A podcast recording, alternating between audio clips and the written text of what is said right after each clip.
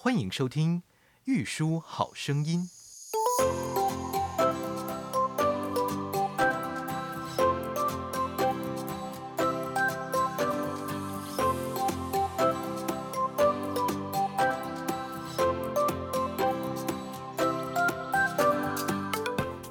大家好，我是基隆圈女子部王佳洛。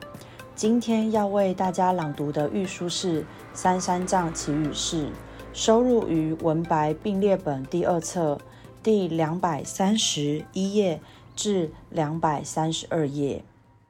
三三藏奇语释：植树时，如果遇到大风，以强固的木桩支撑，就不会倾倒。但即使本来是一棵直挺的树木，如果树根不深，也是会倒下。虽然是一个身体虚弱的人，如果扶持他的人强壮，就不会跌倒。略为强健的人，如果单独一人走在险峻道路上，也是会跌倒的。有三千大千世界之中，除了舍利佛、迦叶尊者之外，如果佛陀没有出现于世间，原本是没有一人不会堕入三恶道的。而因为有信受佛陀的强盛缘分，多数的众生才得以成佛。况且阿舍世王、央觉摩罗等邪恶的人们，是不论怎样都难以成佛，最终一定会堕入阿鼻地狱的人，因为遇到了教主世尊这位伟大人物。才得以成佛，因此成佛的最好方法莫过于善知识了。自己的智慧能有什么用处呢？只要有能够辨识冷热的一点智慧，则善知识就是最可贵的啊。然而遇到善知识是最困难的事，因此佛将遇到善知识的事。比喻为难如一眼龟遇上浮木穴，像是从大梵天垂下一条线，要穿过大地上的针孔一样。而在末代恶世，恶之事多过大地围城，善之事少于指甲上的泥土。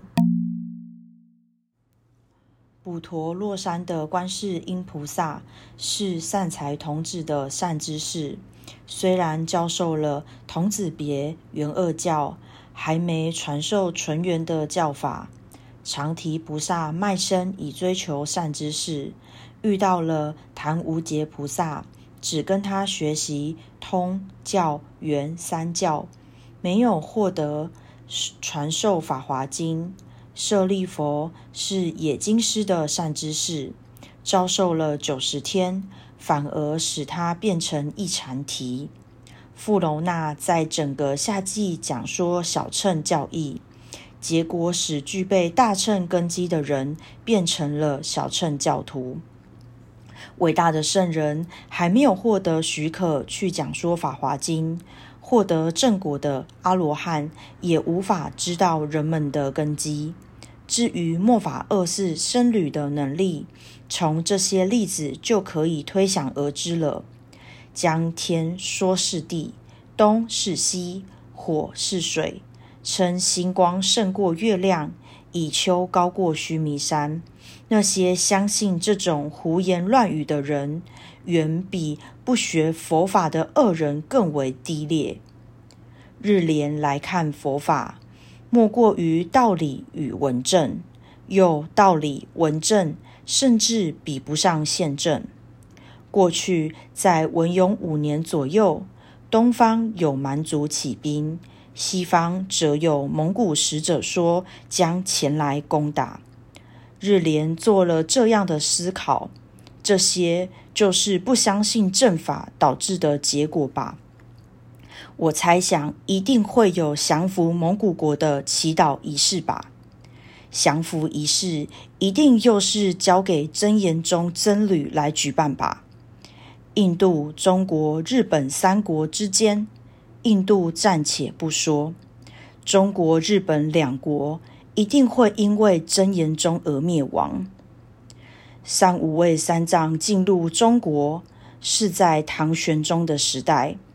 当时遇上大旱灾，他奉命做法事，祈祷降雨，果然降下大雨。上至皇帝一人，下至所有百姓，都非常欢喜。刹那间，忽然有大风吹来，摧毁了整个国土，于是大家都失去了兴趣。大家好，我是基隆圈男子部杨凯杰，今天要为大家朗读的御书是《三三藏祈雨释》，收录于《文白并列本》第二册第两百三十三页至两百三十四页。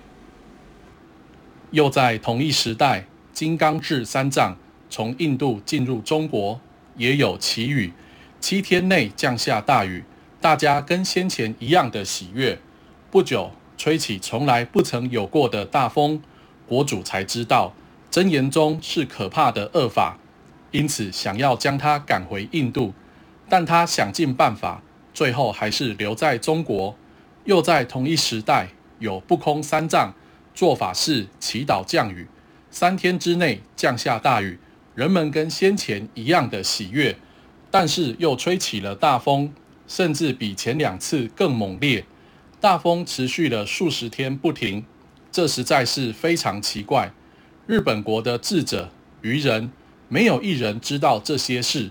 如果有人想要知道的话，可以在日莲活着的时候详细的来询问及学习。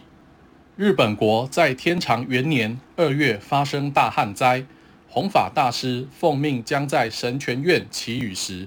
有一位称作守敏的人前来进言说：“弘法修行日浅，我修行日久，请传旨下令改由我开始。”他的请求获得准许，首先由守敏举行祈雨仪式。